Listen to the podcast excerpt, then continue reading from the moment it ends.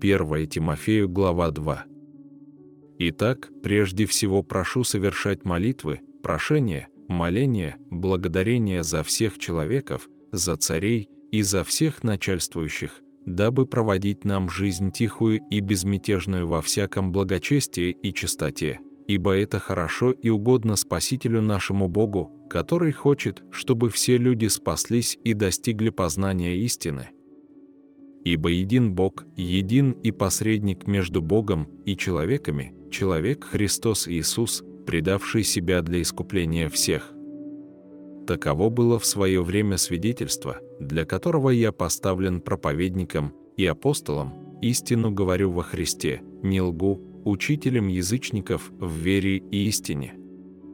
Итак, желаю, чтобы на всяком месте произносили молитвы мужи, воздевая чистые руки без гнева и сомнения, чтобы также и жены в приличном одеянии, со стыдливостью и целомудрием, украшали себя не плетением волос, не золотом, не жемчугом, не многоценной одеждой, но добрыми делами, как прилично женам, посвящающим себя благочестию.